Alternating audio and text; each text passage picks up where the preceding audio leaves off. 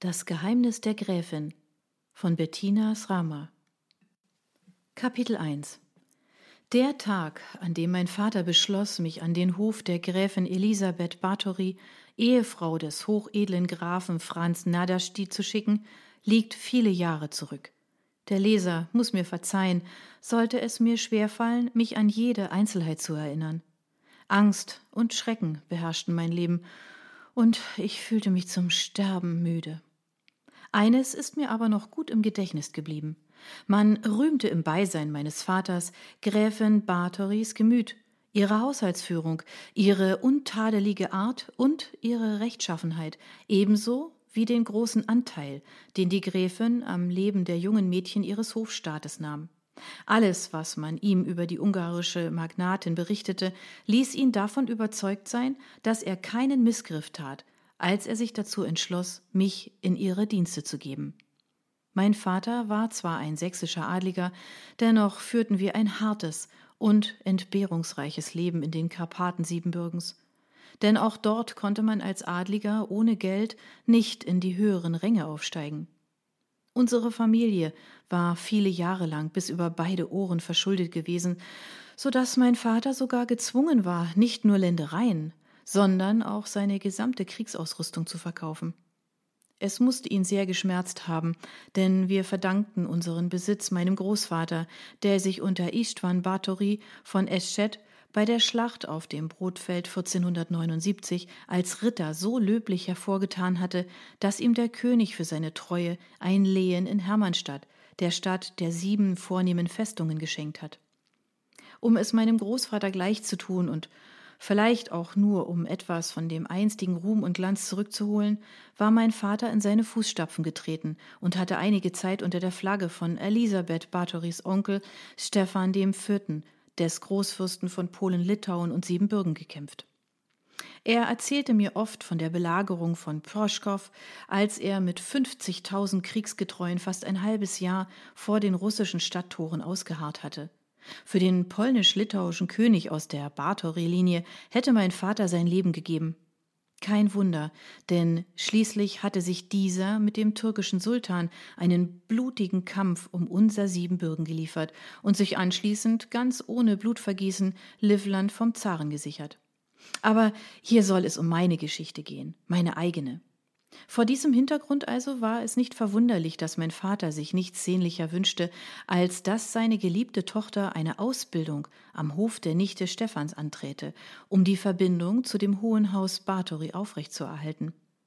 Meine Familie, derer von Weißenburg, war wie alle in Hermannstadt lebenden Sachsen aufgrund eines goldenen Freibriefs mit weitreichenden Privilegien unserer Stadt stark verbunden.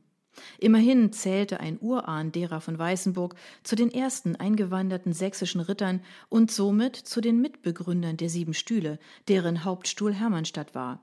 Des Weiteren zählte zu den Stühlen auch die Stadt Schäßburg. Meine Kindheit verbrachte ich behütet und umsorgt im Schoße einer liebenden Familie, zwischen Weinbergen, Kühen, Ziegen und Schweinen. Ich balgte mich mit unseren Hirtenjungen und lernte frühzeitig wie ein Mann im Sattel zu sitzen.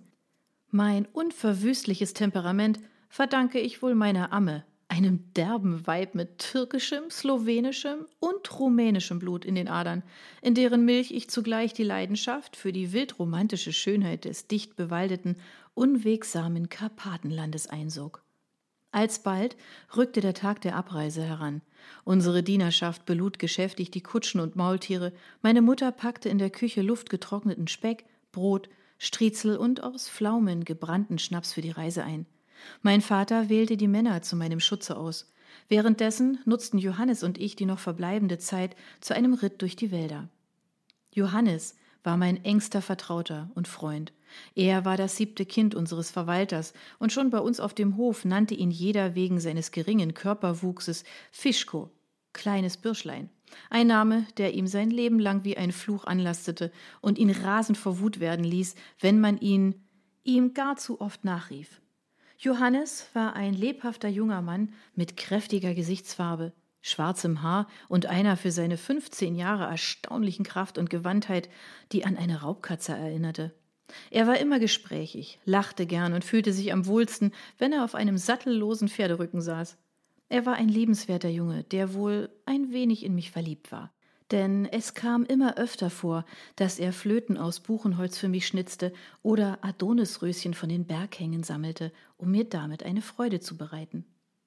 Es war einer dieser goldenen Herbsttage, an denen die Natur noch einmal in aller Schönheit erstrahlte, bevor die tristen, düsteren Nebel und kalten Schauer den harten Karpatenwinter ankündigten. Rote und gelbe Blätter tanzten durch die Luft, ein milder Wind trieb sie über die endlosen Wiesen, und die Eichhörnchen vergruben geschäftig ihre Vorräte. Am strahlend blauen Himmel war kein Wölkchen zu sehen. Johannes und ich jagten wie übermütige Kinder im Galopp über die Wiesen und Felder. Angst hatten wir keine, obwohl man uns auch an diesem Tag davor gewarnt hatte, nicht allzu weit in den Wald hineinzureiten. Man war nie vor versprengten osmanischen Reitern sicher, die im Sklavenhandel ihr Geschäft sahen und oftmals mordend und brandschatzend bis weit in die Gebiete der sieben Stühle vordrangen. Aber in unserer Jugend kannten wir so wenige Gefahren. Die Welt war für uns ein Abenteuer. Wir ritten an den letzten noch nicht abgeernteten Haferfeldern vorbei.